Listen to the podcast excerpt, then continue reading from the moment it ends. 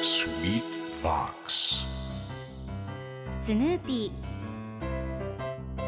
それはチャールズ・シュルツが1950年から50年もの間描き続けたアメリカの漫画「ピーナッツ」に出てくるオスのビーグル犬。主人公の少年チャーリー・ブラウンの飼い犬です。気が弱くて自分に自信が持てないチャーリー・ブラウンをはじめいろんな個性を持つ子どもたちが繰り広げる人間模様に人生の哲学を感じるのは私だけでしょうか？Peanuts Dictionary. Peanuts Dictionary. Peanuts Dictionary このコーナーではスヌーピーを愛してやまない私高木マーガレットが物語に出てくる英語の名台詞の中から心に響くフレーズをピックアップ。これを聞けばポジティブに頑張れるそんな奥の深い名言を分かりやすく翻訳していきます。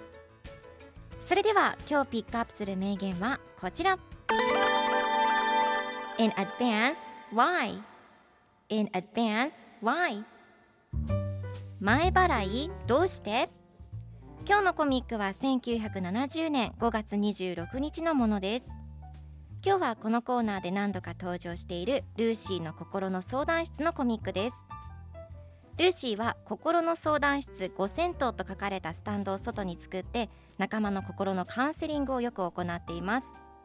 そこで今日はチャーリー・ブランが僕は大人になったら社会にうまく適応できる人になれると思う？と相談するとルーシーがそういう質問には前払いをお願いしますと言います。